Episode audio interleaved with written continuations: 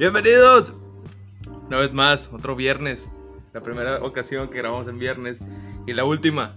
No, no es cierto. Próximamente creo que voy a cambiar los horarios. Ese es otro tema. Con ustedes. Café y Tabaco. Invitada especial el día de hoy, Valeria Velázquez.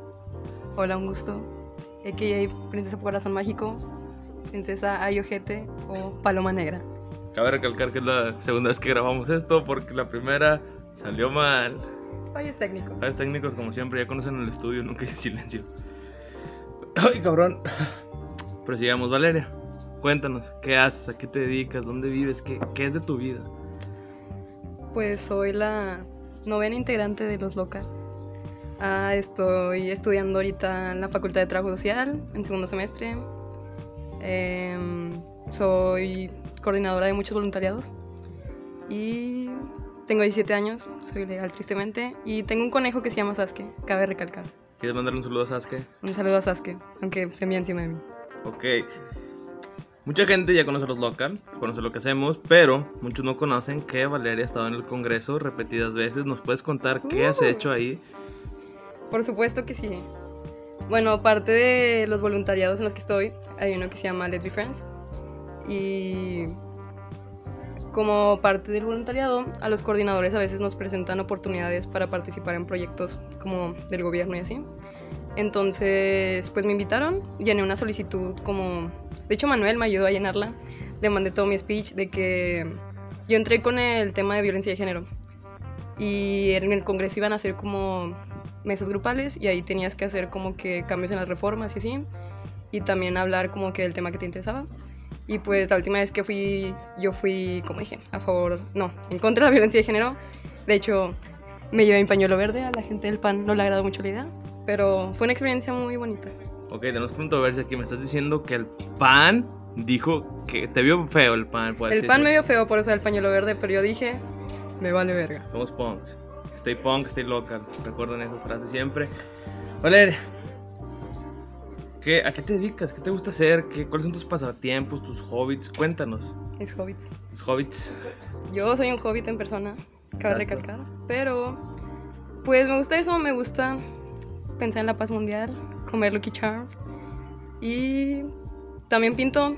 Últimamente estoy pintando acuarelas, de hecho hoy como parte del regalo a mi aquí estimado Manuel le traje una pintura de Neptune Cowboy. Ahorita, cuando haga mi post en Facebook y en Instagram, voy a ponerle la pintura para que vean que está muy bonita. Es un regalo especial que nos hicieron. También al Bobadilla, Alba Bodilla, un saludo hasta su casa. Anda bien pedo. robando las chelas del abuelo, pero lo queremos. Nosotros no somos quien para quemarlo, pero el mundo lo sabe. Anda pedo ese güey. También Valeria pinta el pelo. Déjenme decirles que ella me ha cambiado el look diferentes veces. En efecto, yo he tenido. Creo que puedo asegurar que he tenido todos los colores del mundo en mi cabello. Y es algo que disfruto mucho. De hecho, este es un spoiler. Pero acá Jorge me pidió que le haga un cambio de look pronto. Esténse pendientes para ver cómo va a lucir el niño. Ojo ahí, ¿eh? Precisamente Jorge Pelón. Y con cabello de colores. Como J Balvin. Jorge Balvin. Se arma. ¿Nos rapamos? No, Bueno, pero. cepillada. sí. Dime, la gente quiere saber cómo conociste a los local, cómo me conociste a mí, cómo llegaste a ese grupo, a esa familia, digamos nosotros. Me gusta mucho hablar. En general me gusta mucho hablar. Soy de las personas más hociconas que existen.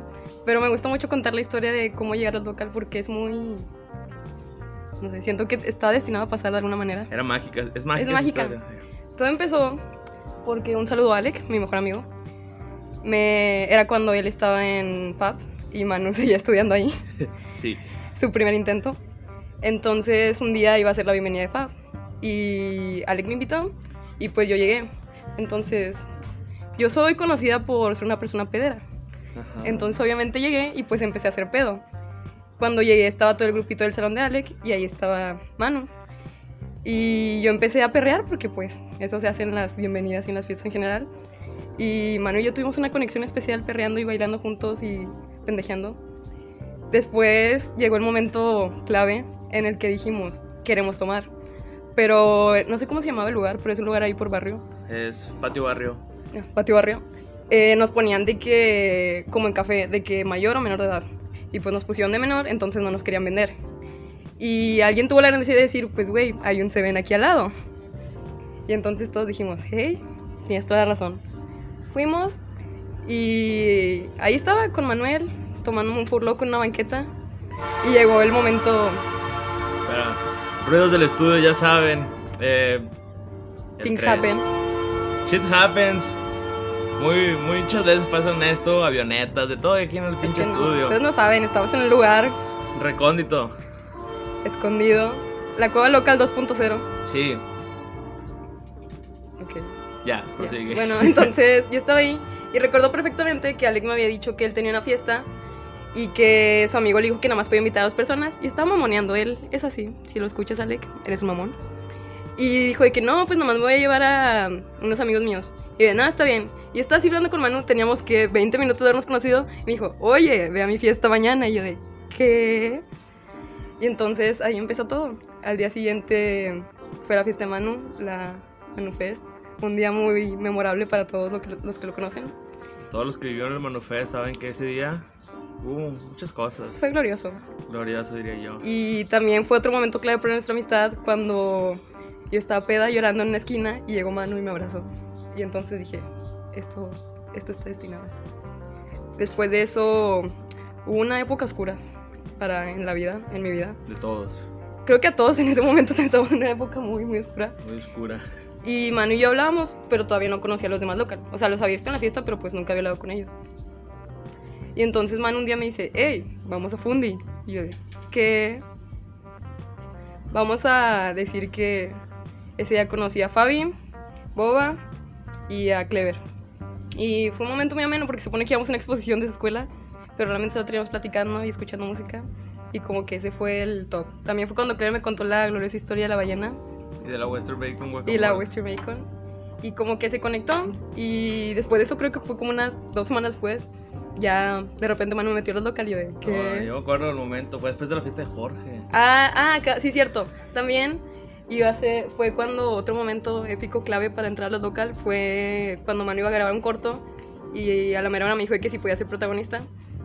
Y fue un día muy, muy bizarro ese, en el cumpleaños de Jorge. Sí. Estuvimos todo el día grabando, literal todo, todo el día.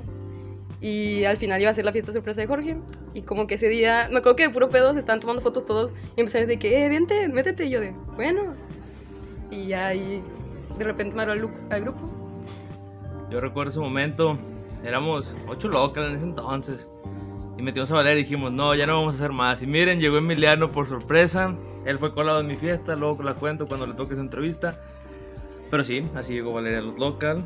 El cortometraje, no, así fue una... Fue una muy buena experiencia. Sí, fue muy cansado. Comimos sandwichitos. De que grabamos seis horas por un cortometraje de tres minutos. O sea, nosotros vamos a hacer uno de media hora. Imagínense todo lo que vamos a tener que grabar, va a ser un chingo. Si han visto ese corto, pueden ver mi escena triunfal donde el Spark de la muerte me mata. Pero- Esa escena costó un millón de dólares. Sí, yo, yo dije, por amor al arte, haz lo que tengas que hacer. Batallamos mucho para grabar esa escena, caben recalcar. Les recomiendo algo, no vean el corto. Por favor, no. No me gusta la edición que tiene, o sea, es buena, pero no me gusta, faltaron unas escenas. Pero, Fue más que una experiencia que nos unió, más Sí. que como que el resultado del corto. sí, el, me fue bien con el corto, no hay problema. Con los fans, ya saben, ya los conocen. Así son.